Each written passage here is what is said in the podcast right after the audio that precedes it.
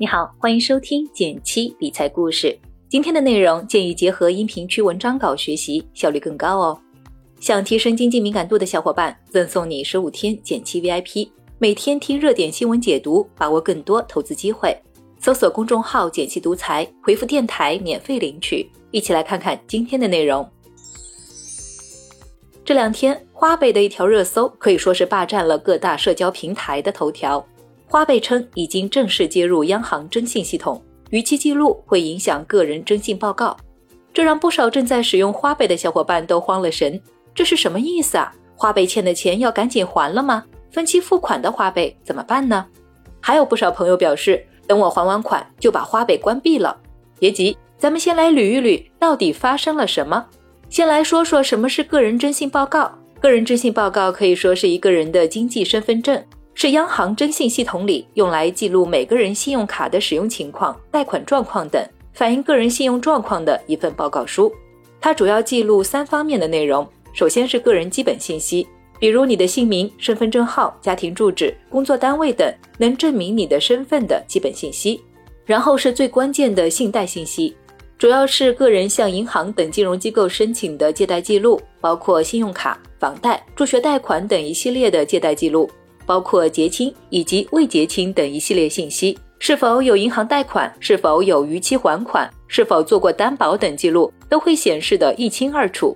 最后是公共信息的记录，主要是指日常生活中使用的水电煤气等费用的缴费记录，还有欠税的情况，包括民事判决等行为都会记录到里面。由这些信息汇成的一份个人征信报告，将直接影响到个人的生活与工作。比如买房贷款时，银行都需要看征信报告。如果信用状况好的，可能得到优惠；而有过逾期记录的，能贷款的额度会低一些，甚至逾期严重的，不能获得正常贷款。所以说，个人征信报告是对每个人都很重要的一份记录。我们平时一定要注意去维护它。关于获取个人征信报告，强烈建议你通过央行征信中心官网或通过央行及部分商业银行线下网点查询。去之前记得带好身份证。更详细的指南，你可以在讲义区看到我放的查询链接。不过多提醒一句，个人征信报告每人一年能免费查询两次，不要过于频繁的查询，更不要随意授权其他机构查询，因为查询的次数也会被记录到征信系统里面。如果过于频繁查询你的征信，银行在贷款时也会有所顾虑。听到这里，你可能有些不解。按理说，个人征信报告上报的主要是商业银行里的个人信贷信息，花呗又不是商业银行的产品，怎么也要接入征信系统呢？其实这和今年银保监会对蚂蚁集团的大规模整改有关。打开花呗，我们发现个人信用信息查询报送授权书都是由重庆市蚂蚁小微小额贷款有限公司来报送给征信系统的。根据天眼查的数据显示，这家公司的经营范围包含了办理各项贷款，也就是说，在此前，花呗还属于小额信贷。小额信贷跟信用卡不太一样，它不会根据你的征信来评估是否发卡，而是根据你的消费和还款情况来评估是否借钱给你。而在过去，这类贷款的发放对象通常是一些低收入群体或是微型企业。没有了征信系统的记录，不少互联网公司纷纷建立了自己的小额贷款。除了花呗之外，我们用的比较多的还有京东金融、微粒贷等等。在这种发展趋势下，背后就催生出了一系列的非法操作，比如套现、洗钱等等。关于这一点，花呗的合同中也有明确规定，授信资金仅供日常消费需要。今年六月三日，重庆蚂蚁消费金融有限公司（以下简称蚂蚁消金）在银保监会的批复下开业，并把花呗、借呗这类产品都转了过来。这也意味着蚂蚁消金已经是与银行同列、同受银保监会监管的一家持牌金融机构。未来，我们的征信信息也会改由蚂蚁消金来作为报送主体，旗下的服务记录信息自然得像银行借贷信息一样纳入征信系统，被其他金融机构获知。那么，对于已经在使用花呗的人来说，这个变化会对我们产生什么影响呢？咱们来说几个最常见的问题。第一，花呗报送到征信系统里的信息有哪些？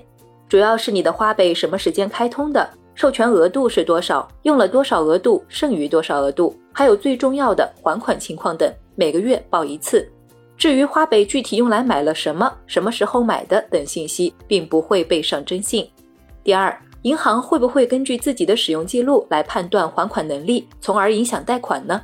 先说结论，不用过于担心。要知道，银行给不给你贷款，不只是看你的信用记录，还有最重要的收入证明、银行流水等关键信息。其实也很好理解，如果你没有工作、没有收入，信用再好也不容易贷到款。所以，只要保持良好的使用还款习惯，不要让自己有逾期记录，对于我们来说并没有什么影响。第三。之前忘记还款有逾期记录了怎么办呢？一般来说，央行的征信系统只会保留最近五年内的信贷记录，所以把钱还清后，之后注意不要再逾期，继续保持良好的记录，还是可以挽救一点的。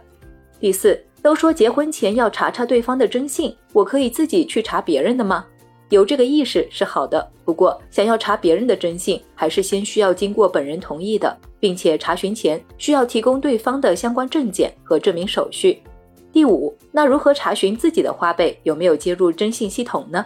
我们可以在花呗页面依次点击花呗右上方的小齿轮，也就是我的相关合同及产品说明。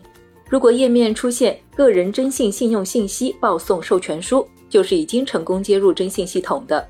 目前并不是所有人都已经接入。需要提醒的是，如果不同意接入征信系统，花呗可能就无法正常使用了。